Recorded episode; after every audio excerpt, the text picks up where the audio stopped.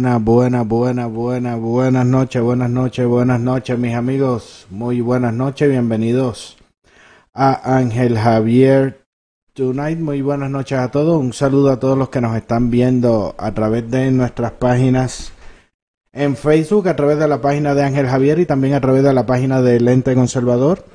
También hoy sí que estamos transmitiendo por nuestra cuenta en Twitter, por Rosaria J. También nos puedes eh, ver el programa de hoy, que es un programa muy especial. También un saludo a todos los que nos están viendo en nuestro canal de YouTube. Recuerden suscribirse y darle a la campanita. Bueno, espero que los que viven en Georgia hayan, hayan votado en, la, en las primarias y habían unas cuantas preguntas más con relación al, al Estado. Así que, que si no lo hicieron, pues, pues ya llegaron, ya llegaron un poco tarde. Bueno, y en el programa tenemos eh, diferentes temas que vamos a estar eh, tocando durante la noche de hoy. Tenemos un invitado eh, especial, la otra vez eh, lo tuvimos por llamada telefónica, pero ya hoy lo tenemos también en video y vamos a estar hablando con toda esta situación relacionada a las pruebas, el virus, está la, la OMS, está como que un pasito adelante y un pasito atrás, como que no se ponen de acuerdo de todo lo que está eh, sucediendo. Pero vamos a comenzar eh, rapidito para aprovechar el tiempo. Vayan por ahí escribiendo en los comentarios desde donde nos están, nos están viendo, que en un ratito vamos a, a pasar lista. Mi nombre es Ángel Javier Rosario y estás viendo Ángel Javier Tonight.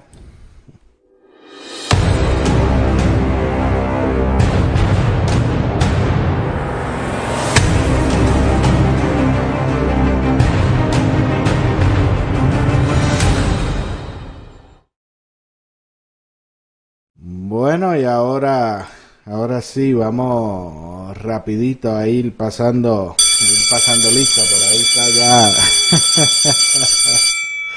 Vamos por aquí, un saludito. Primero vamos a empezar por, por Lente Conservador, Sonia Maldonado, bendición. Denis Canales, buenas noches, Denis. Denis, me tienes que decir el, el menú.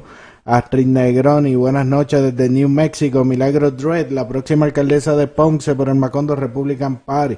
Adalis Curet desde Port St. Lucie, buenas noches. Nereida del Sur y buenas noches. Alberto Colón desde Ocala, Florida. Y Gilma Álvarez desde Texas. Muy, muy buenas noches y saludo también por ahí a Mila Sánchez, que nos está viendo por Ángel Javier, Mila Sánchez, Evelyn Ortiz, Milagro Dredd, Milagro Dredd está por todo, por todos lados, Ricky Nieves, saludo, y Julie Pérez también por ahí. Astrid Negroni también está como por, por YouTube. Un saludito a los que están por viéndonos en nuestro canal de YouTube. Recuerden darle al botón de suscribirse y a la campanita para que le lleguen las, las notificaciones de cuando estemos eh, transmitiendo transmitiendo en vivo. Así, y este episodio también lo van a poder conseguir eh, a través de Spotify.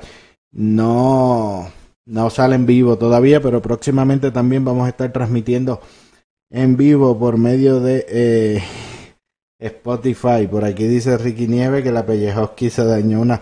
Oye, después que se, se arrodilló, no pudo, no pudo pararse, tuvieron, tuvieron que levantarla. Eh, por ahí Mila Sánchez, buenas noches. Así que que vamos a comenzar rápidamente con, con nuestro tema. Yo he estado viendo en estos días que la, la OMS ha estado como que dando, diciendo unas cosas, luego se contradicen, este, con, especialmente con el asunto de, de las pruebas y todo, y todo este tema, ¿no?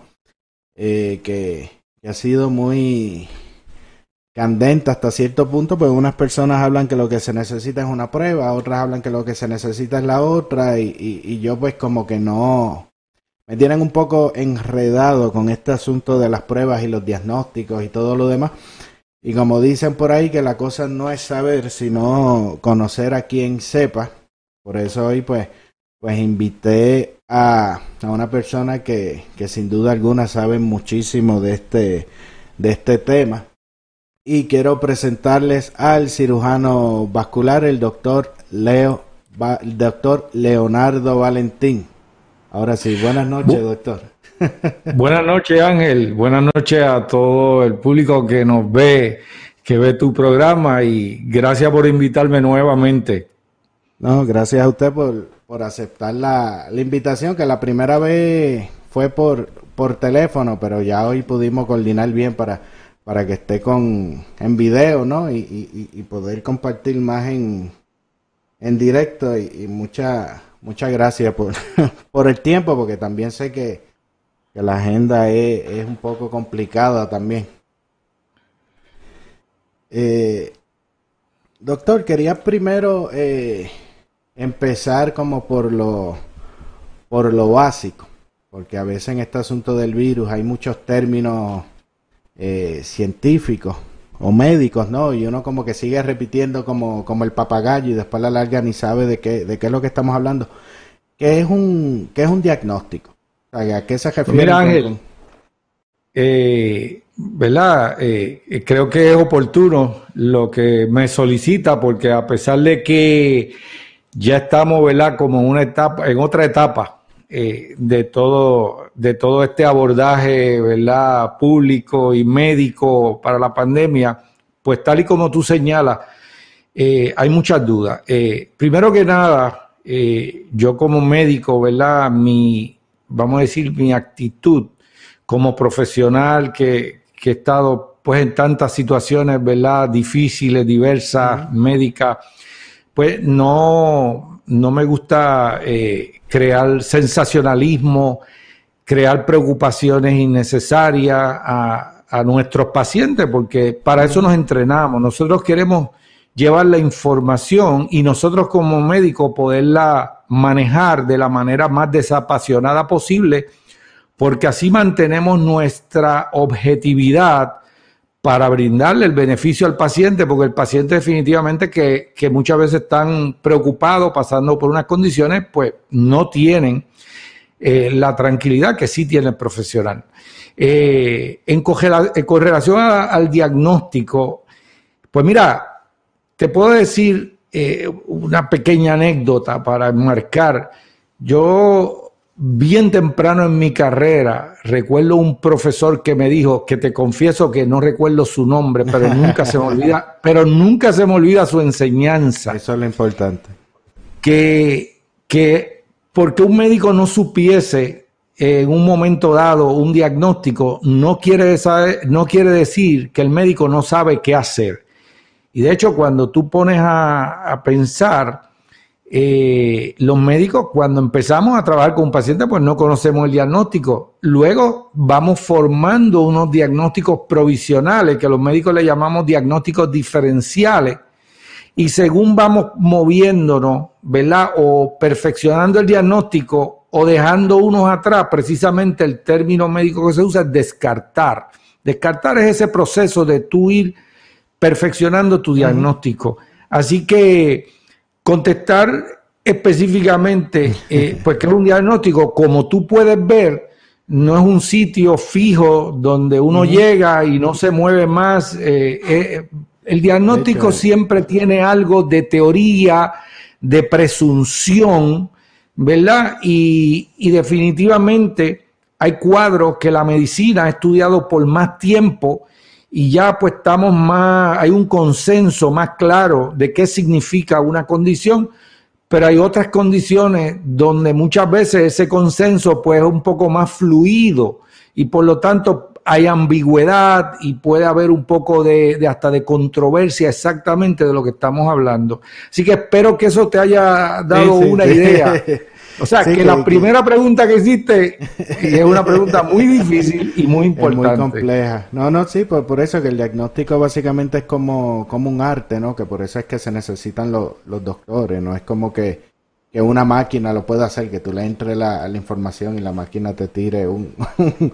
Definitivamente, y, y, de hecho, eh, mucha, ¿verdad? mucho de nuestro público tiene la idea de que el diagnóstico es algo que por lo menos un laboratorio, tú haces un laboratorio y de allá para acá viene un papel que te da el diagnóstico. Eh, yo le digo a, los médicos que, que, que están bajo mi supervisión, muchos que están en entrenamiento, yo le digo, miren, los, los laboratorios no son oráculos. O sea, si nos acordamos, ¿verdad?, del oráculo de Delfo, donde los filósofos de la antigüedad pues iban a consultar y, le decían la verdad definitiva y sencilla. Los laboratorios no son así. Los laboratorios uno tiene que interpretarlos a la luz de un cuadro clínico cambiante. Así que es interesante, eso es lo que hace, ¿verdad? Nuestra práctica interesante. No, y, eso me recuerda que la, hace una semana tuvimos también al, doctor González Cancet, que estábamos hablando ¿no? De, del trabajo que él hacía en el, en el hospital y demás. Y, y, me, y le comentaba, y, ahora pues también con usted hablando eh, con el asunto del diagnóstico, recuerdo al cirujano Márquez, al doctor Márquez, le estaba atendiendo a, mi hijo cuando estaba recién nacido y había un punto que nadie sabía realmente lo que tenía y le hacían pruebas y le hacían cosas y exámenes y, demás. Entonces él, pues por su experiencia y vio este el asunto, pues estaba entubado y vio unas marcas dentro de, del entubo y, demás y dijo, mira, yo creo que este es el, diagnóstico que tenemos, la situación que tenemos es esta, ¿no? Y, fue básicamente ya por su, por su experiencia y, analizando el, el, cuadro, el cuadro completo. doctor Enrique Márquez, que en paz descanse, este maestro de, de, muchas generaciones de médicos y, y, obviamente también recordamos su enseñanza muy sabia. el ser humano también, porque compartimos mucho. Definitivamente. Un, gran ser humano. Y, y por eso quería traer este, eh, empezar por, por esta pregunta, ¿no? para ver el, el, marco, ¿no? El contexto de, de, lo demás, para entonces hablar con relación a, la, a las pruebas, porque se estaba resaltando un debate de que eh, una prueba, que la otra no era necesaria, o, que esa era la que se necesitaba y no, y no la otra como, como si fuese algo así mágico, que lo que te da eso, ya ese es el, el, diagnóstico y... Sí, mira, uh para mí es algo, eh, ¿verdad? Que, que, a veces oír lo que oigo en la, en, en la prensa, ¿verdad? Eh, televisiva, eh, radial y eso, a veces por profesionales de la salud, no estoy hablando, ¿verdad? Porque yo no, yo no espero que personas que no se han entrenado pues tengan el mismo conocimiento de personas que hayan entrenado, pero, pero a veces quizás nosotros como médicos, pienso yo, queremos eh, poner las cosas en un vocabulario que se entienda, eh, pero a veces rayamos un poco en lo jocoso, por lo menos yo cuando veo hablando de las pruebas ya, a veces paso por el lado de un televisor y, me paro, porque es curioso eh, las miles de descripciones que uno oye y algunos me parecen a mí que, que no son precisos, porque, por ejemplo, eh, si un periodista me dice, mira, la prueba molecular es la prueba segura, eh, pues yo, yo como médico no puedo eh, responsablemente decirle, sí, es la prueba segura, porque primero yo no sé lo que segura quiera decir. O sea, ese no es un término bajo lo cual nosotros describimos la prueba, ni la molecular, ni la rápida, ni, ¿verdad? Quizás pruebas invasivas. Pero en la, cuestión, en la cuestión de la molecular, prueba segura, pues no sé qué quiera decir. Eh, y a veces eh, la prueba es eficiente. Tampoco nosotros describimos estas pruebas por eficiente. O sea, estas pruebas se describen principalmente por unos términos que se llaman sensitividad y especificidad. Está bien, nuestro público, pues obviamente es un término técnico, pero ¿qué queremos decir? Pues mira, vamos a ver si podemos explicar un poco. Eh, cuando nosotros estamos eh, empezando a detectar una condición, ¿verdad? Eh, antes de empezar a tratarla, quisiéramos tener una idea de qué es lo que tenemos, pues las pruebas tienen que ser lo que se llaman sensitivas.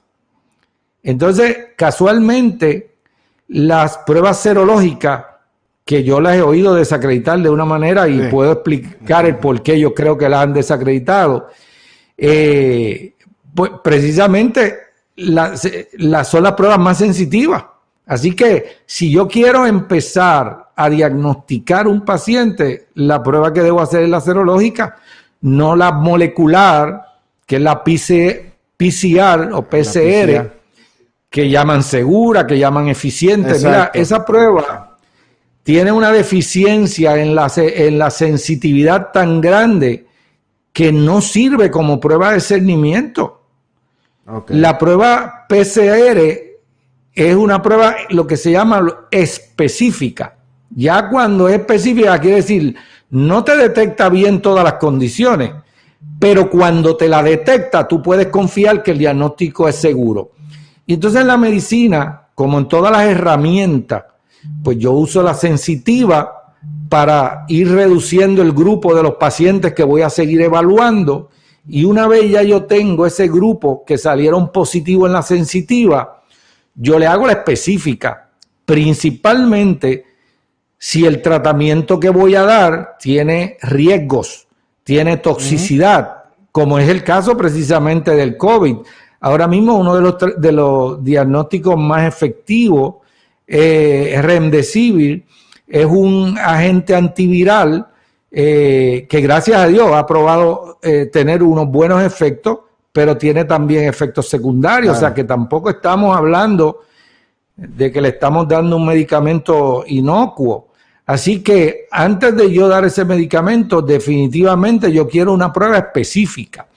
Así que en el armamentario de mi diagnóstico y tratamiento, yo necesito las dos pruebas en ese orden. La serológica primero y la molecular o la PCR luego. Luego. Es bien importante que si la serológica, que a su vez se compone de dos pruebas que podemos hablar por ahí después de otro poco más, pero si la serológica, las dos partes de la serológica me salen negativas, yo no tengo que hacer nada más porque la prueba serológica es buena cuando es negativa y la PCR es buena cuando es positiva. Así que cuando la prueba que es buena me sale eh, buena para negativa, me sale negativa, yo puedo parar y, el, y cuando vuelva a necesitar confirmar, entonces uso la PCR. Espero que esto haya, ¿verdad? Yo sé que es un poquito confuso. No, se, se, pero el punto es que el médico tiene que tener las herramientas. No, no podemos confundir a nuestros pacientes.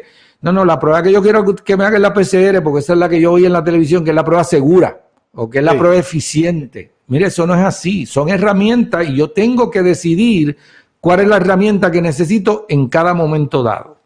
Y te, pregunto, porque de hecho me, alegra que aclare eso, porque eh, la, imagen que yo tenía de, la PCR era algo así como, como las pruebas caseras de, embarazo que tú usas y si te dio positivo ya, ya es que estás embarazada, pero, pero, pero por lo que usted explica se ve que no, que es muy... el, el, punto es que si la PCR sí da positivo, sí, el problema es eso es SIDA positivo. El problema es que hay muchos pacientes que tienen la enfermedad que te da negativo. Esa es su, su debilidad. Y una debilidad importante. Por ejemplo, ahora mismo nosotros en los hospitales estamos sirviendo a nuestros pacientes para cirugías electivas. Y muchos médicos dejándose llevar a veces hasta por lo que oyen en la televisión y en la, y en la radio. Dice, yo quiero hacerle a mi paciente una prueba PCR. Y yo le advierto, acuérdate que el problema de la PCR es que no es sensitiva. O sea, el que salga negativa, una PCR, como ella es buena para si es positiva, pero no es buena para si es negativa. Así que no te ayuda mucho principalmente en los casos tempranos, que son los más difíciles de tratar porque muchas veces no tienen síntomas. Exacto. Sí, que no tienen. Eh, y le, le, quería preguntar en esa, en, en, esa línea, porque es como algo nuevo, ¿no? Diferente a lo que se, se escucha en los medios cuando se habla en, en estas pruebas.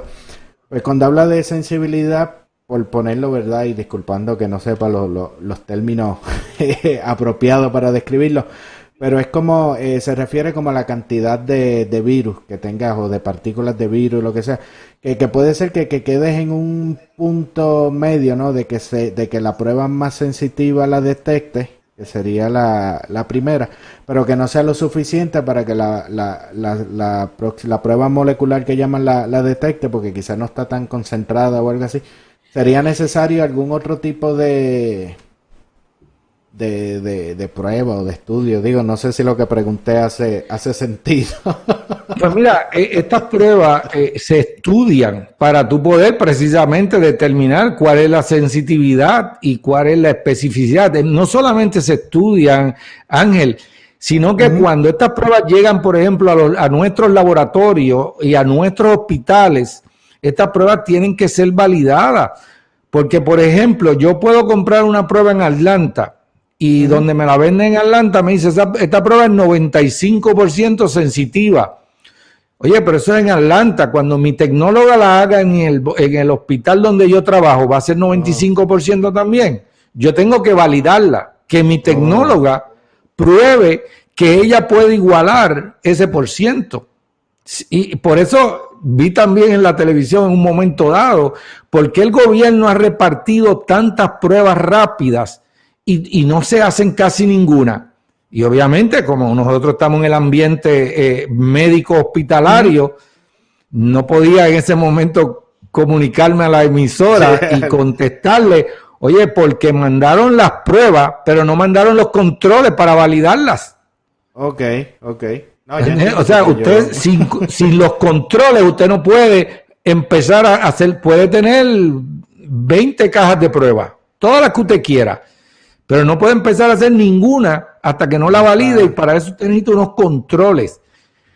Así que eh, ese otro, ¿verdad? Tema importante. no, no, y, y es y es cierto porque ese señalamiento muchas veces yo lo hago, que yo digo, óyeme, pero tantas pruebas que hay y, y, tú oyes que lo que hacen son como, como dos o tres, pero ya voy entendiendo que el proceso tampoco es tan simple como, como yo pensaba, que no es como la, la de la glucosa, ¿no? Que te pinchas el dedo y lo pones en la maquinita y ya... Oye, y, y, tú sabes que la de la glucosa en los hospitales, para decirte, se le hacen controles. O sea que para yo poder, en la casa los pacientes obviamente no lo hacen, por eso, pues no es verdad la misma confiabilidad, pero en el hospital, antes de yo poner de hacer la prueba del dedo, esas máquinas se le hacen controles prácticamente diariamente. Aquí hay un comentario de Iván González que dice, eh, hablando sobre la pandemia, ahora mismo en todos los hospitales en Puerto Rico hay menos de cinco casos hospitalizados. En las últimas eh, cuatro semanas, menos de 10 pacientes se han diagnosticado. En el centro cardiovascular se han hecho sobre 450 pruebas moleculares y solamente cuatro han sido positivos. En resumen, la prevalencia de la enfermedad COVID-19 es bajísima y la cuarentena debe eh, modificarse. Eh, le traigo ese comentario porque ahí tengo otra pregunta, que es la prevalencia. bueno, sí, definitivamente yo he señalado, ¿verdad? Y, esto lo comentamos en el programa anterior que estuvimos, que Puerto Rico, al igual que otras jurisdicciones, pues usando el lenguaje, le damos gracias a Dios que, la eh, incidencia y prevalencia de la condición ha sido muy, muy baja eh, comparado ¿verdad? con otras jurisdicciones. Y yo creo que pues, cada, cada jurisdicción tiene que tomar sus decisiones basadas en su data. O sea que definitivamente nosotros, ¿verdad? Eh, que, que tenemos una economía que ha estado lastimada por tantos años, eh, pues si la pandemia no nos ha impactado como otras jurisdicciones, pues debiéramos, ¿verdad?, considerar esa data para no tomar medidas eh, innecesarias, extremas, y sigamos perjudicando la economía a unos niveles que, ¿verdad? después podamos lamentarlo. Y, que, y, en ese eh, en, en, en, ese tema eh, con Puerto Rico, con, con los números, hay un poco de, confusión porque hace poco vimos que el gobierno como que de pronto añadió eh, unos números que eran de estudios pasados y, había una parte de, de, doctores, ¿no? Que, que, señalaban que tampoco estaban dando la, la información completa. Y a mí me, me confundía porque ahí veo doctores, ¿verdad? Que, que reconozco como que conocen del tema, que están señalando, mira, esta información, esta data no está completa, esto no está saliendo bien. Y de pronto salen unos, eh, lo que llamamos como pseudocientíficos, ¿no? Entonces salen, como usted dice, con, con su oráculo a, interpretar y, y, y, me preocupa porque, porque de pronto esa figura es como que lo que las prensa, la, la prensa cubre y salen y salen a hablar y de pronto yo veo que, que las personas que de verdad tienen el conocimiento en, en, estas áreas pues pues quedan eh, completamente eh, eh, silenciadas. ¿cuál es la...? sí, no que, que, tiene mucha razón o sea verdad eh, uno, uno sabe que, que a veces llevar la información médica en, en un lenguaje que se entienda es difícil pero uno no lo, como dijimos ahorita, uno no lo puede simplificar tanto que, que, lo termine en lo ridículo. Sí, sí, sí, que, que, ese es otro, otro punto, que ahora también en los medios hay como una inclinación a ponerlo todo en, en arroz y habichuela, o hablando como tú, o estos locos. Y hay cosas que, que realmente no se pueden, porque son temas complejos, son temas complicados que, que que si tú lo simplificas, pues le, le, resta, le restas importancia. Correcto, sí. Sin embargo, sin embargo, ¿verdad? Cuando se quiere en algunos medios crear sensacionalismo, pues, pues entonces lo complican innecesariamente. Por ejemplo, un tema que está caliente esta semana, que son los casos asintomáticos. Correcto. y precisamente qué significan los casos asintomáticos ha sido si tú, tú has sido testigo de cómo ha ido variando, a veces se ha dicho que son la mayoría de los casos, otros momentos que son la minoría, eh, otro momento que los asintomáticos contaminan tanto o más que la mayoría de las infecciones vienen de los casos asintomáticos, ahora se está diciendo lo contrario. Y, mire, eh, nosotros como médicos que nos hemos entrenado en enfermedades, en condiciones, y, y nos enfrentamos a una condición nueva como fue el COVID, tenemos que aplicar unas experiencias. Y una que yo te diría que es básica, te puedo decir dos, pero la primera, definitivamente que los pacientes asintomáticos van a tener menos, eh, ¿verdad? Lo que se llama carga viral, eh, eh, o sea, el material este, ¿verdad? El virus que causa la enfermedad, van a estar expidiéndolo mucho menos al ambiente porque definitivamente están menos enfermos. Y eso hay que probarlo en la experiencia, pero en lo que usted va conociendo la condición, eso es lo que usted tiene que anticipar porque eso más o menos aplica en términos generales. Otra cosita que te quería mencionar, que igual, yo no conozco la condición, pero hay un principio en la medicina que si tú empiezas el tratamiento de una condición temprano es mejor que empezarlo tarde. Claro. Yo no tengo por qué pensar que el COVID, que no lo conocíamos, se iba a comportar distinto.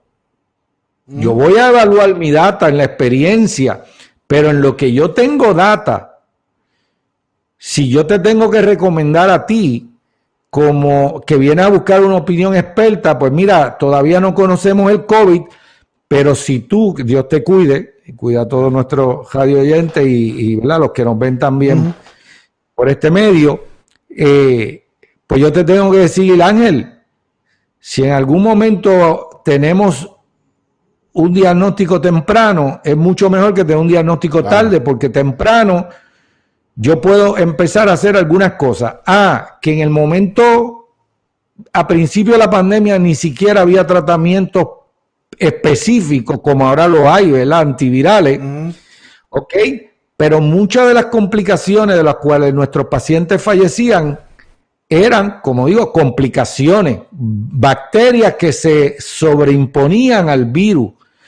Pues esas complicaciones sí había tratamiento Pues yo quiero empezar el tratamiento temprano, antes que esas complicaciones me lleguen a una etapa avanzada. Y a medida de que hemos ido conociendo más sobre el virus, esos principios han probado ser ciertos. Así que eh, nosotros volvemos como médicos que nos hemos entrenado toda una vida para trabajar con esto, tenemos que mantener eh, la calma, tenemos ¿verdad? que ponderar toda la, evidencia que recibimos y transmitírsela a nuestro público para que se cuide, pero tampoco creando ansiedades innecesarias, porque con la ansiedad no resolvemos nada. No, sí, que, que, al contrario complica, porque ya la gente se queda como en un estado de, de estrés, y el estrés sí que se sabe lo que los efectos que, que produce en el, en el, en el cuerpo. Ayer estábamos, eh, eh, Leo, eh, mi hijo y yo, con un amigo y nos decía, el miedo deprime el sistema inmunológico. Así que si usted tiene miedo, ya usted está más propenso a la infección. Sí, ¿no? Y, y, y, el miedo se, se combate con, con información que vimos en, en, en, estos días, ¿no? Pasando un como dato curioso, que primero estaba como con esta histeria que te pintaban que básicamente si tú ponías un pie fuera de, la calle, ahí tú caías muerto con el, con, el virus. Y, hubo eh, manifestaciones eh, de personas acá en, en, el continente expresando de que ya estaba bueno del toque de queda, que había que seguir adelante, que, y, veía muchos medios que, que lo atacaban, ¿no? Que eran, este, que eran unas personas eh, egoísta, que no les importaba, que ahora por culpa de ellos se iba, básicamente venía un apocalipsis, cuando la, cuando la, la, historia cambia, que los que salen a manifestar es como los manifestantes entonces son la otra facción, de pronto el virus como que se desapareció. Eh, eh, y muchos medios eh, apoya, ¿verdad? etcétera, lo cual no tenemos ningún problema, ¿verdad? Por apoyar causas justas pero definitivamente no podemos tener doble vara, ¿verdad? Si, si el virus es peligroso en una circunstancia, pues peligroso en otra, o exageramos en una circunstancia y ahora estamos corrigiendo, pues vamos a decirlo, pues mira, eh, ¿verdad? Eh, las medidas no tenían que ser tan drásticas. Eh, el uso de mascarilla quizás pudo haber evitado mucho de los cierres, el cuidar nuestra población mayor de 60 años, que era la más vulnerable, eh, probablemente iba a ser la mayor parte de lo que teníamos que hacer. Eh, pues si nos hemos dado cuenta ahora, pues, pues hay que hablarlo para, ¿verdad? Eh, porque uno puede enmendar en la medida de que gana más información y aprende. Sí, sí, y, y, obviamente pues, pues al principio, al no saber nada, yo entiendo pues que si tú no conoces al que te enfrentas, pues, pues es bastante razonable asumir lo, lo peor, ¿verdad? De mira, vamos. Correcto. Pero, yo creo que, y ahí pues usted me, me corrige, que ya tenemos eh, suficiente información del comportamiento del virus, de qué hace y qué cosas no hace, para ir como que bajándole a la, a, a la histeria, por, por decirlo, lo digo, este, eh, eh, pues incluso en, en, el caso de, de, Puerto Rico, que comentaban en los comentarios el, el asunto de, del toque de, queda. Y, hay algunos medios también como que, se rehusan a cambiar esa, esa retórica de, histeria porque hay bastante bastante información. Y, pienso que, que entonces lo vuelve peligroso porque ya las personas empiezan a ver la incongruencia como está pasando con, con la OMS y dice, pero espérate, por un lado me dices que, que si saco el pie, digo un ejemplo exagerado, si saco el pie a la calle caigo muerto, pero por otro lado me en, un, en un momento dado yo lo sentí así, precisamente como tú lo describes. Sí, entonces y después por otra parte me dice que sí, sale a protestar, que es tu derecho, que sé yo, pues entonces la persona lo que piensa es, mira, esto es mentira. O sea, el virus no existe, esto es algo que se están inventando y, y quizás entonces se, se, se exponen, ¿verdad? En el, otro extremo, se, va, se van al otro extremo. Sí, sí, que, se van al otro extremo. que es, peligroso, ¿no? Que por eso siempre es importante la, la, la información, que, que, por eso pues lo, lo, invitamos. Eh, acá, acá me están haciendo una pregunta y es sobre el doctor eh, Cabanilla con relación a los casos de, de, de CT y demás. Eso le quería preguntar, porque eso es algo que, en un momento yo vi como que, que, atacaron demasiado al CT. Mi impresión, ¿verdad? Este, mi opinión es que, me pareció más eh, de que estaban defendiendo algunos intereses con, alguien que, le afectaba. Pero el CT puede ser también una herramienta para, para diagnosticar. Pues, pues mira, Javier, empezando por la, eh, eh, la columna del doctor Cabanilla que salió en el Nuevo Día, y obviamente el doctor Cabanilla es una autoridad mundial, un médico muy respetado, de mucha solvencia moral en adición, y la columna está excelente, o sea, se, creo que debe ser una referencia, como decimos, obligada para todo el mundo. Eh, sin embargo, ¿verdad? Mi, mi observación, ah, y a propósito de lo que tú estás mencionando, el doctor Cabanilla resalta el uso de los estudios diagnósticos radiológicos. Sin embargo, mi crítica es que no, en vez de decir estudios radiológicos, debió haber dicho CT scan. ¿Por qué? Estudios radiológicos pueden incluir las placas sencillas que se saben hoy día que para cernir o diagnosticar COVID temprano no sirven para nada. O sea, cuando usted tiene una placa sencilla, positiva, usted está bastante avanzada su condición, que como dijimos antes, no es como yo quiero diagnosticar estas complicaciones. Así que la omisión eh, del doctor Cabanilla de mencionar directamente el CT scan y usar un término genérico como son pruebas radiológicas, pues creo que es lo único que, detrae un poco de la claridad con que tenemos que llevar el mensaje, porque se ha dicho por las autoridades que saben que la placa no es, por lo tanto yo tengo que dejarlo claro, la placa convencional tampoco es un sonograma, tampoco es un MRI, o sea que cuando nuestro público lee en el término genérico prueba radiológica, pues yo creo que tienen derecho a saber que la prueba radiológica que ha probado eh, ser inclusive superior al PCR para el cernimiento de, del COVID es el CT scan. Y eso no quiere decir que yo lo estoy proponiendo para sustituirlo, al contrario, yo creo que las pruebas de inicio, dije al principio, deben ser las serológicas. Pero una de las cosas, ¿verdad? Como hablamos ahorita, para no irnos al extremo, cuando yo tengo un paciente que yo estoy sospechando ya COVID, yo no le puedo hacer una prueba ahora y decirle venga la semana que viene a buscar resultados, porque la semana que viene el paciente llega casi muerto si tiene el COVID.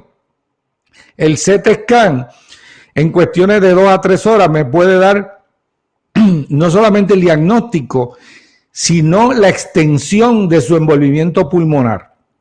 Y eso es importante para el pronóstico del paciente y para el contagio de otros en su comunidad. Así que yo creo que es irrazonable, perdón, una vez yo sospecho esta condición, mandar, hacerle la prueba y mandar al paciente a la casa a esperar. Eh, eso, esa práctica yo no la entiendo, francamente. que no. De hecho, y, está pasando, está pasando mucho. Parece que, que lo, los tiempos de espera de resultados son, son extensos. Este, quiero por aquí eh, leerle un, comentario que escribió, dice Junito eh, Amar, que le envía saludos. Dice, saludos doctor Valentín, estamos muy agradecidos en mi casa en Maunabo por la gran atención que usted y su equipo de trabajo en el Professional Hospital le han brindado a mi madre. Muchas eh, bendiciones. Y hay muchas personas que le están enviando, enviando, enviando saludos, ¿no? lo, agradecemos, ¿verdad? Porque definitivamente eh, todos, ¿verdad? Sentimos orgullo por el trabajo que se realiza bien y, y nos gusta pues saberlo para que todo el equipo que está con uno pues se siga motivando cada día para lograr para lograr más.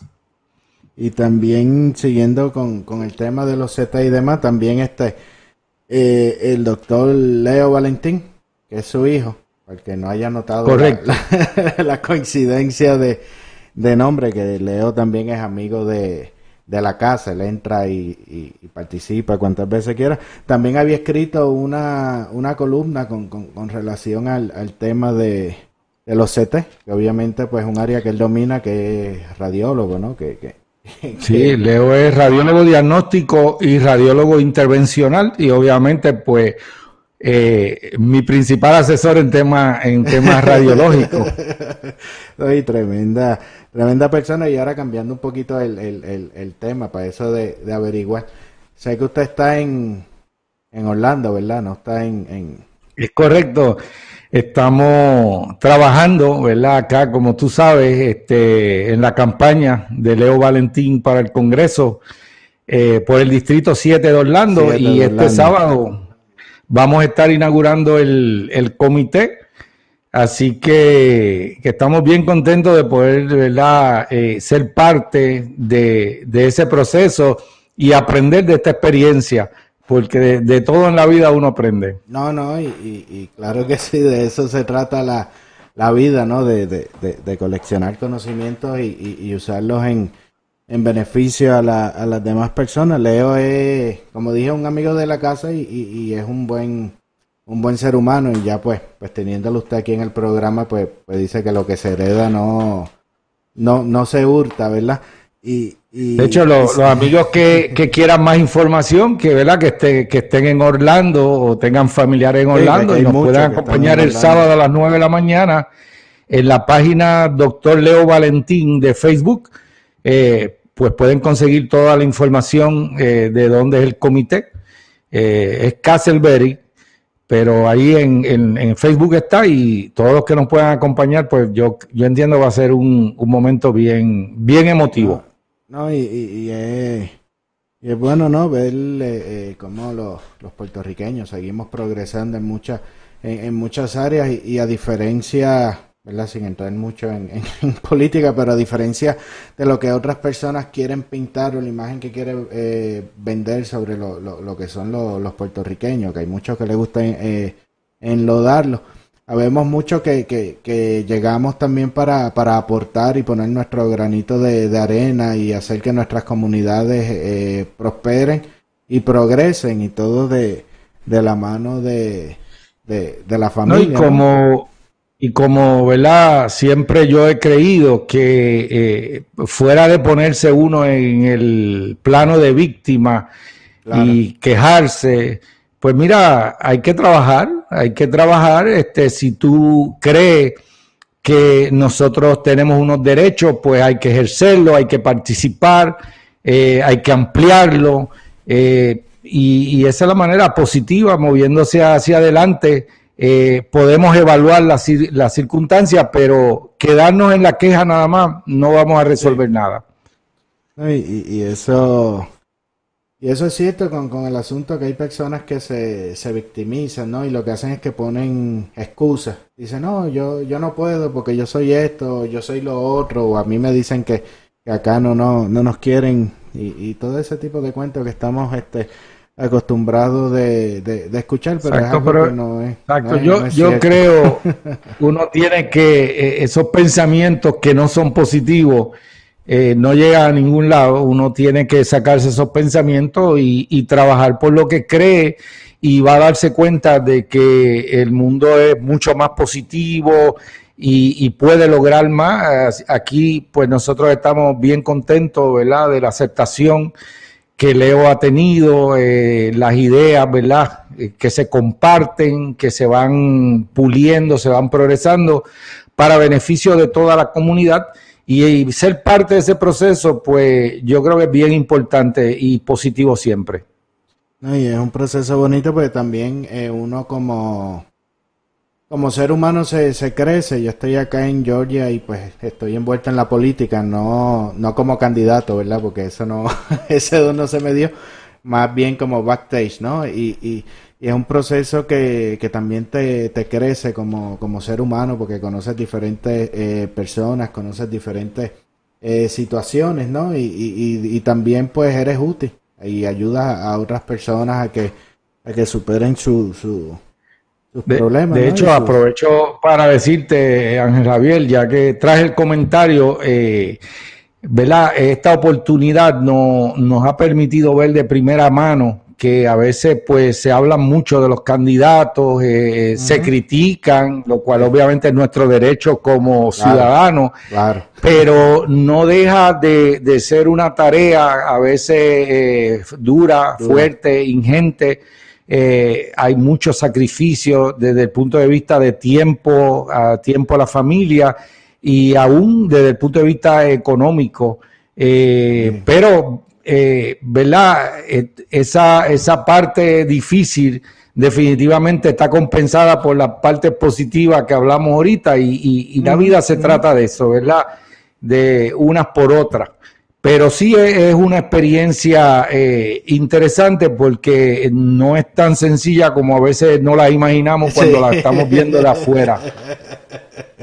No, es un mundo, es un mundo eh, complejo. Yo, yo, yo siempre invito a las personas que se, que se involucran en, en, en la política, ¿no? Pues mucha gente le tiene adversión por, porque rápido pues piensan en lo que es la, la politiquería y las trampas y, y, y, estas cosas sucias, ¿no? Y especialmente si vienen de, de, de, Puerto Rico, que no es muy buena la, imagen.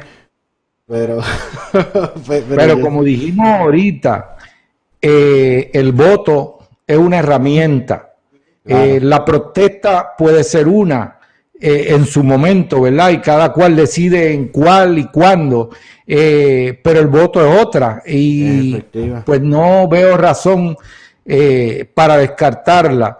Así que yo creo que, como tú mencionas, hay, muchas personas que, que ven los problemas, quisieran poder hacer algo y pues, pues se limitan sus herramientas, o sea, todas las avenidas que puedan conducir y no hay duda que el sistema electoral pues es una de las avenidas eh, más efectivas, probablemente no es perfecta, ¿verdad? Porque no hay herramientas perfectas, pero no podemos, ¿verdad? Quitarle su uso. Sí, sí, y, a veces eh, yo he notado, y, lo digo por, por experiencia personal, cuando yo me mudé acá, yo, yo, yo antes de, llegar acá a, Georgia, yo estuve unos años viviendo en República Dominicana y después pues, pues llegué, llegué acá. Y la realidad es que no conocía a nadie y es un cambio bien, bien drástico, ¿no? De, del Caribe al sur de, los Estados Unidos, una cultura diferente y demás. Y me, y me gustó y, y, yo quería, eh, yo veía muchas personas también que estaban como recién llegados y, y confrontando muchos problemas en acoplarse, que no entendían más bien el sistema y demás, pero yo entendía que yo podía ayudarlos, ¿no? Y dije, caramba, yo puedo ayudar. Y sin conocer a nadie, pues simplemente empecé a tocar, a tocar puertas. Un día llamé al sheriff del condado y le dije, mira, yo quiero reunirme con, con usted y allá nos reunimos y hablamos y lo mismo con, con, con las autoridades de, de, la escuela y demás, que es cuestión de, de, de echar adelante, ¿no? De dar un paso definitivamente. Eh, esa ha sido nuestra experiencia cuando yo estuve entrenando en Estados Unidos, la, ¿verdad? Fue la primera vez que tuve oportunidad de estar por un tiempo prolongado. Eh, pues vi eh, tanta gente que me ayudó en diversas maneras, que, que sí, en la vida siempre hay, hay gente dispuesta a ayudar, hay que buscarlas a veces, a veces Dios te las pone en tu camino. Pero volvemos, esa es la vida en todos lados, o sea que eh, hay que estar positivo y, seguir para adelante. Y de por sí la vida, la vida es dura, que siempre se va a pasar trabajo, siempre van a haber inconvenientes y uno pues no se puede quitar ya por el primer tropiezo que, que, que uno tenga, por eso aprovecho ya, ¿verdad? Que ya estamos en, los eh, minutos finales que todo el que vea este video de, del área de, Orlando, de verdad, acérquese al doctor Leo eh, Valentín. Puede escribir doctor Leo también en, en Facebook y consigue la eh, información porque, porque es importante también que nos, que nos, que nos apoyemos, ¿no? Y, y, nos también incluyendo dentro de, de, la comunidad y que conozcan a al doctor, ¿verdad? A los dos, porque los dos van, van a estar allá y, y, allá también esta relación humana y de pronto incluso a veces uno tiene eh, sugerencias, porque a mí me, me, ha pasado de pronto y dice, oye, fíjate, esta situación se, se pudiera resolver de esta, de esta manera. Y de pronto pues ya pones a, otras mentes a, a pensar y, y, trae... Exacto. Que, es lo, Esa es la naturaleza de este proceso. es lo, lo, importante es decir también está... Sí, sí, y, y así este y, así está diseñado, ¿no? Que es una cuestión eh, participativa y, que tú te comuniques con, tu, con tus representantes. Porque la realidad también muchas veces eh, las personas se quedan calladas y las comunidades se quedan en silencio. Y hay grupos que, que les gusta que, que, así sea, ¿no? Que las personas se queden calladitas y ellos sacan ventaja, pero, pero son, su, son sus representantes, ¿no? Todo lo que salga de ahí pues va a ser para, para bien o, para mal. Por eso es importante también participar en, la, en las primarias. Eh, sé que Leo tiene videos que va a empezar a sacar anuncios eh, de videos nuevos prontos por, por ahí también. Sí, porque ¿sabes? aquí la, la, primaria va a ser en agosto 18, pero ya durante el mes de julio eh, todos los que piden voto adelantado pues van a estar recibiendo papeletas y pueden estar ya ejerciendo su derecho al voto, así que ya estamos, ¿verdad?, a menos de dos o tres semanas de empezar la votación. Aquí hay un comentario, Angie Thor, me imagino que Torre o algo así, que le dice, doctor, sus comentarios me estimulan y me tranquilizan eh, mejor que una pastilla para los nervios. Dios, Dios le bendiga.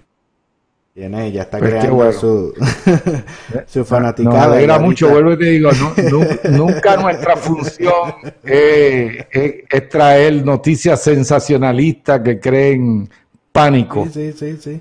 No, pero queremos las emociones positivas. Pero eso es bueno porque ya sé que me puedo coger vacaciones y lo deja usted aquí en el, en el programa.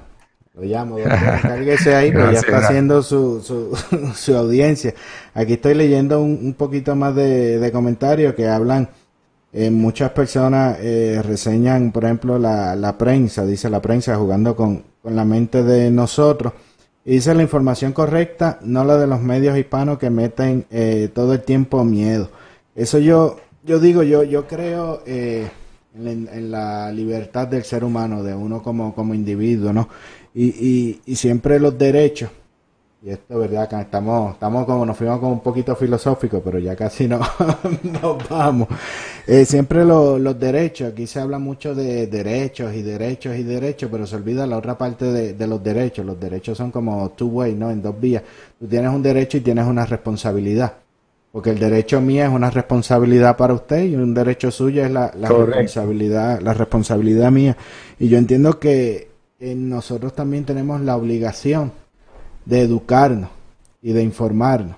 Porque lamentablemente los medios va a tirar lo que, lo que les venda. De hecho, Ángel, eh, tú, tú traes un tema que me acuerda a mí, ¿verdad? Porque lo vivimos recientemente, que eh, se trató en algunos momentos a, algunos sectores de la comunidad que traían una información que a otros sectores no le gustaban eh, se trató de, acallar, de censurarlo, eh, como si fuera una inquisición.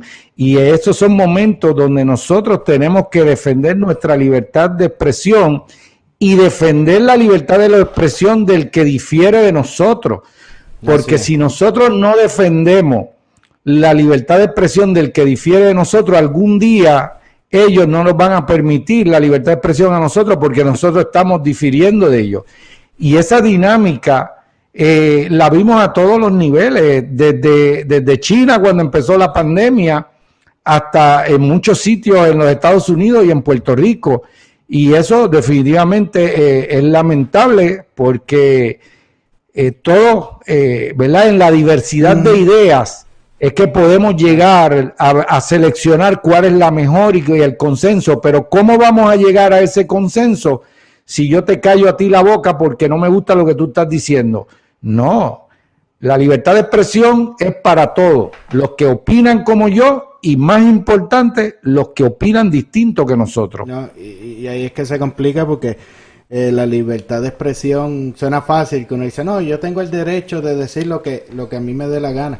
Pero, por ejemplo, en esta conversación, pues, estamos afines los dos y demás, que realmente no tenemos que, ejercer ningún derecho de libertad de expresión porque estamos bien. Cuando se complica es cuando la otra parte está diciendo algo que a mí no me que a mí no me agrada, ¿no? Que, que, me resulta duro. Oye, en, Puerto Rico hubo, hubo voces que solicitaron al gobierno que prohibiera a algunos médicos hablar sobre la pandemia. sí, y, yo digo, eh, eh, es, increíble, es increíble, o sea, eh, simplemente sin palabras, cuando nos vanagloriamos tanto de democracia y entonces cuando alguien difiere pedimos al gobierno, no, no, no se debe permitir porque está haciendo daño. cuando hemos visto que, que la propia esta Organización Mundial de la Salud hace un mes decía una cosa, después decía otra y tardó en sacar la información desde China y entonces a los que no son Organización Mundial de la Salud nos querían privar el derecho de hablar porque no estábamos repitiendo lo que decía la Organización Mundial de la Salud. No, no, no, se seguían el, el, libreto y eso es y eso es peligroso, ¿no? Por, eso era que yo decía que cuando realmente se defiende el derecho a la libertad de expresión es precisamente cuando alguien difiere difiere con uno, ¿no? Porque si están si todo el mundo piensa igual, pues es fácil, ¿no? Porque la gente te está diciendo lo que tú quieres escuchar, pero por eso y en la ciencia la autoridad tiene que ser la razón. Si la Organización Mundial de la Salud quiere tener la autoridad, tiene que convencer con razones, no con una autoridad arbitraria porque lo digo yo. Sí, sí, y, y de hecho a mí eh, tuve situaciones en, en, Twitter con, con, personas pseudocientíficas. Por, yo le puse ese, ese, ese apodo, ¿no? Que, que ellos eh, comentaban algo, daban su, su máxima, ¿no? Y decía, esto es así, así, así. Entonces yo pues le, le, cuestionaba, ¿no? Le preguntaba por, por curiosidad, porque como son temas que no domino, pues digo, oye, ¿cómo tú llegas a esta, a esta conclusión? O cómo tú haces... Entonces se incomodan. Entonces empiezan a hacer referencia a la, a la comunidad científica de que no, como, excluyendo, ¿no? ¿no? Que la comunidad científica... A, la autoridad, a las autoridades médicas y científicas como autoridad, no como jazón, no porque lo dijo el CDC o porque lo dijo la Organización Mundial de la Salud. Sí, pero ¿y por qué lo dijo? ¿Dónde está la base? ¿Dónde está el razonamiento? Vamos a seguirlo. Que de eso es lo que se nutre la, la, la, ciencia pero de pronto. Ese es el, paradigma. ese es el paradigma. Oye, y, y, sin, sin entrar en, lo, en, lo, en, lo, ¿verdad? en los ejemplos históricos de los, de, los cuales ¿verdad? Galileo es el más eh, icónico. El, mejor ejemplo. De... Exacto. Que son la, la, la, la santa Inquisición, ese, ese asunto, ¿no? Que, que ya de pronto tú tienes que, que aceptarlo, que aceptarlo todo, o si no entran en, unas posturas como, como comillas, ¿no? Como dicen, no, lo que pasa es que tú no tienes el, el, conocimiento de, de, los dioses griegos, que, e, ese tipo de, de, cosas, o que tú no pues eres para, para cuestionar mi... mi... Nosotros que, ¿verdad? Tenemos presunción de ser tan modernos que todavía eh, se esté practicando los mismos vicios que se practicaban en la Edad Media y en la Edad Antigua, pues detrae un poquito de esa imagen que nosotros queremos a veces proyectar. No, y, eso yo he señalado en muchas ocasiones que, que una de las cosas que hemos aprendido del virus es eh, eh, la facilidad que, que las personas se vuelven dictatoriales que tuve eh, eh, figura, yo en un programa eh, hablaba que decía, gracias a Dios, hablando del tema de, de, Puerto Rico, que le quiero preguntar algo también de eso, pero yo en una decía, para no mencionar el partido que me hacía referencia, decía, gracias a Dios que Maduro no está en Puerto Rico ni de ese partido, porque estaría la prensa y todo el mundo este, apoyándolo y dándole la razón a, la, a las medidas. Oye Ángel, nosotros siempre hemos pensado que, que los periodistas, son uno de los principales defensores de la oh, libertad de expresión. Y yo fui testigo en Puerto Rico donde muchos periodistas, si hubiesen sido gobierno, hubiesen metido un montón a presos o lo hubieran hasta fusilado. Y tú dices, ¿cómo es posible que el periodismo uno entiende que es eh, ¿verdad? la encarnación del, del, de la libertad de expresión y son los primeros intolerantes a la diversidad de opiniones? Sí, sí, pues Increíble. que sacaron unas personalidades dictatoriales y tú los veías ellos dando instrucciones, no hagan esto, no hagan esto, no hagan lo otro, pero sin embargo ellos lo, lo, lo hacían, ¿no? Entonces, el problema de eso, Ángel Javier, es que si uno íntimamente no cree en la libertad de expresión, no la puede defender. Un periodista que no crea en la libertad de expresión jamás va a ser un buen defensor de la libertad de expresión. Sí, sí. Este, y, es cierto, pero realmente me, me, sorprendió por lo que usted dice, dije, porque si hay un beneficiario directo de, de la libertad de expresión es la, es la prensa, ¿no? Que, se supone que la prensa esté ahí como para defender los intereses del pueblo ante el gobierno, ¿no? Para fiscalizar. Sí, que cuando el gobierno a veces no le provee una información, tú lo oyes con esa retórica estridente de que le están privando de la libertad de expresión y la libertad de prensa y todo ese tipo de cosas. Y, pero oye, si volvemos, si, si es una hipocresía y tú verdaderamente no crees en la libertad de expresión, pues eso es lo que va a pasar, que nunca vamos a tener una verdadera libertad de expresión porque no se está defendiendo verdaderamente. No, y, le quería, y discúlpeme que nos hemos pasado un poquito de, tiempo, pero es que el tema está interesante y la gente está también eh, comentando eh, muchísimo. Milagro Dredd dice que eh, me encanta el doctor y su manera es, es muy cierta lo que dice. También dice que le gusta cómo usted explica la, las cosas, dice Nereida Alzuri. Eh, que de hecho hay muchos eh, de las personas que ven este programa que son que son cubanos que lamentablemente tuvieron que, abandonar su isla pues por, todas estas situaciones que es precisamente lo que lo, que estamos eh, conversando que, sí conocen de primera mano lo, que sucede cuando no hay una, un sistema opresivo lo, que exacto, sí. Lo que sí eh, le quería preguntar ya para ir así como finalizando es con relación al toque de queda que hay en, en Puerto Rico, que usted piensa como de levantarlo, quizás usando de ejemplo como lo están manejando en Florida, ya que se encuentra en ese, en ese estado, o entiende que todavía es necesario tener esas medidas eh, como, bueno, definitivamente yo creo que Puerto Rico tiene mucho que aprender del gobierno en Florida. Nosotros entendemos que aquí se ha manejado de una manera muy razonable eh, y como dije al principio, teniendo Puerto Rico una incidencia tan baja, yo creo que hay que utilizar la evidencia científica y desarrollar un plan a base de nuestra realidad, no a base de fanatismo, eh, sensacionalismo o protagonismo.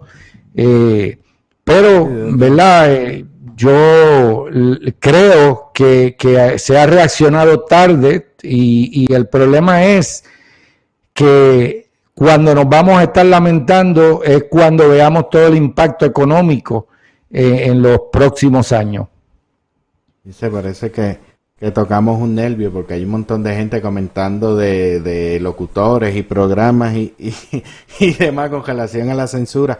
Por acá Toribio dice que, con, el tema no de, los medios que tocábamos al principio, dice censurando el mejor estilo comunista, ¿no? Que, que eso es de lo que estábamos hablando a, al principio, que es, es importante. También algo que me llamaba la, atención con, con, los medios, ¿no? Que está el editorial este de, Tom Cotton, que, que, salió la gente del mismo periódico renunciando porque no, no estaban de, de acuerdo con, con eso, ¿no? De que, de que protestaban, criticaban, ¿no? Este, la, las protestas las reuniones eh, religiosas, ¿no? Que dicen, no, tú no te puedes reunir en la iglesia, no, no te puedes congregar y de pronto cuando salen estas protestas vemos que, de hecho, hubo una carta que firmaron unos supuestos especialistas de no sé qué cosa que sí, que estaba bien que tú salieras a protestar porque eso era, porque eso era importante. Sí, sí, le, leí sobre eso y, y te confieso que, que la la emoción que causa, pues no, no pude leer mucho porque definitivamente es inexplicable.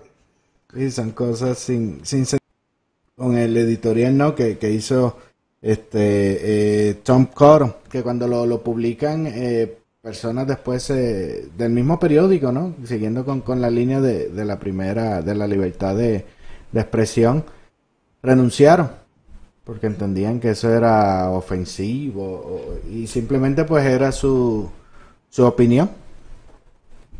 O sea, que era... los, paladines de la, de la libertad de prensa. Sí, sí, que les aplica, que les aplica, que les aplica solamente a ellos, ¿no? Y ellos son entonces los dueños y custodios y decide a quién le aplica y a quién no le, a quien no, no le aplica.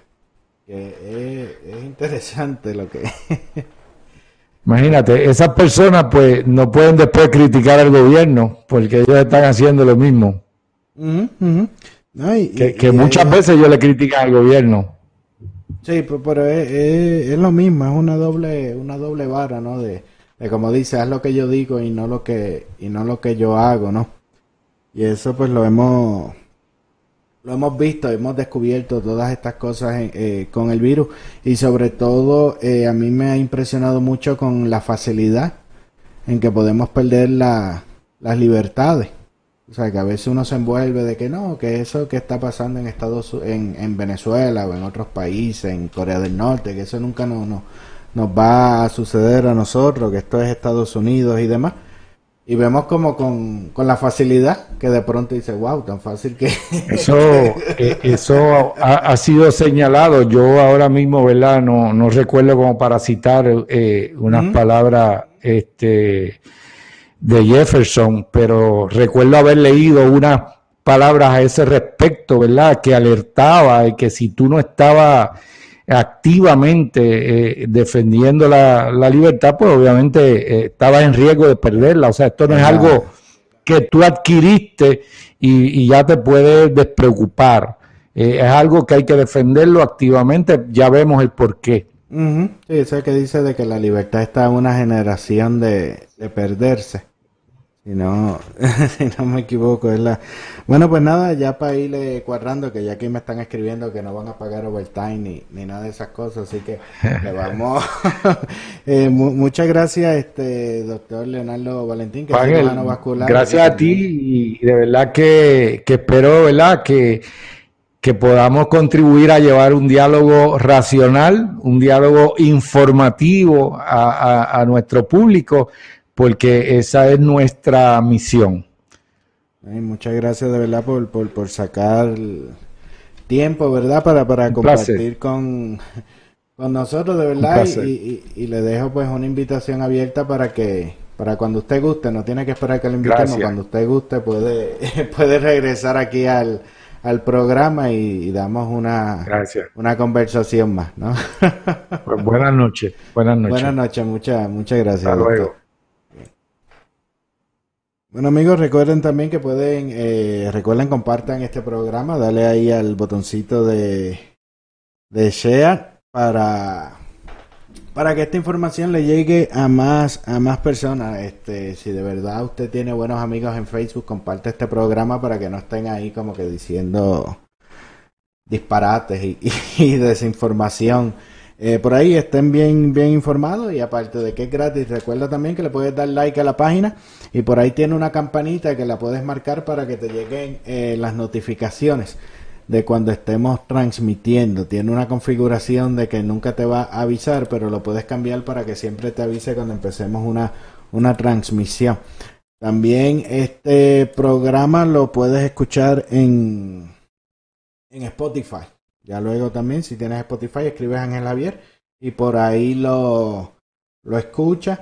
Eh, deja por aquí que se conectaron unas cuantas personas, ¿verdad? Pero la conversación estaba tan, tan interesante que no le mandé saludos, pero Ana Luisa Torres Rivera, buenas noches y saludos. Toribio está por ahí. Eh, también Alina Pi Portales, buenas noches. Fernando Díaz Rosado llegó por ahí. buenas noches, Fernando. Está desde, desde Macondo, Fernando, estaba una amiga que estaba con... no voy a decir el nombre. Para no... Bueno, ya Toribio me está dando la señal que, que nos fuimos. Eh, muchas gracias. Recuerde que mañana también eh, tenemos a las 9 de la noche, puede ver. Y yo creo que mañana sí que sí, porque ya terminamos las primarias en Georgia, que vamos a estar con el cafecito a las 10 de la mañana, que podemos eh, tocar eh, los temas que van comenzando y luego a las 9 de la noche nos encontramos con Ángel Javier Tonight. Yo me voy despidiendo, recuerden compartan el video y que tengan buenas noches.